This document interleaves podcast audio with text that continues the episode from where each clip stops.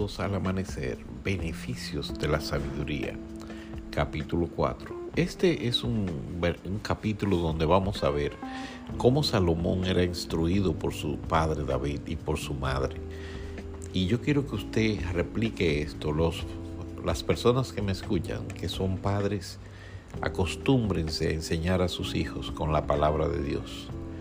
Hijos, escuchen atentamente a sus padres, por favor.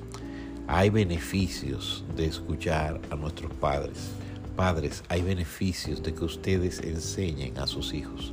No le dejen la educación de sus hijos al Estado. Ellos pueden ir a las escuelas a aprender academia, pero aprender valores, aprender a comportarse, eso nos corresponde a nosotros en el hogar.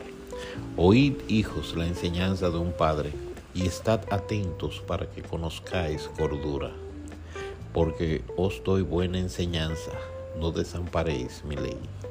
Porque yo también fui hijo de mi padre, delicado y único delante de mi madre. Y él me enseñaba y me decía, retenga tu corazón mis razones, guarda mis mandamientos y vivirás. Lo voy a repetir. Y él me enseñaba y me decía, retenga tu corazón mis razones, guarda mis mandamientos y vivirás. Adquiere sabiduría, adquiere inteligencia.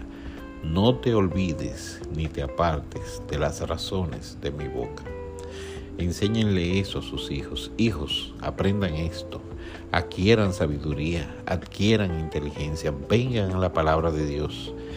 La Biblia dice que si alguno tiene falta de sabiduría, pídala a Dios, el cual da a todos abundantemente y sin reproche. No la dejes y ella te guardará. O sea, no dejes la sabiduría, no dejes la inteligencia, no dejes las razones de la boca de tu padre. Y dice, y ella te guardará.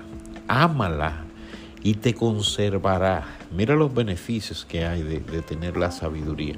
Sabiduría ante todo, adquiere sabiduría y sobre todas tus posesiones adquiere inteligencia.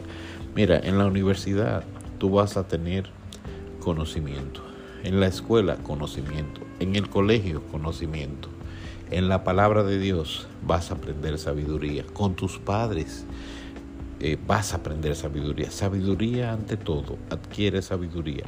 Y sobre todas tus posesiones, adquiere inteligencia. Necesitamos sabiduría, necesitamos inteligencia. Engrandécela. Y sabes lo que va a ocurrir. Dice, y ella te engrandecerá.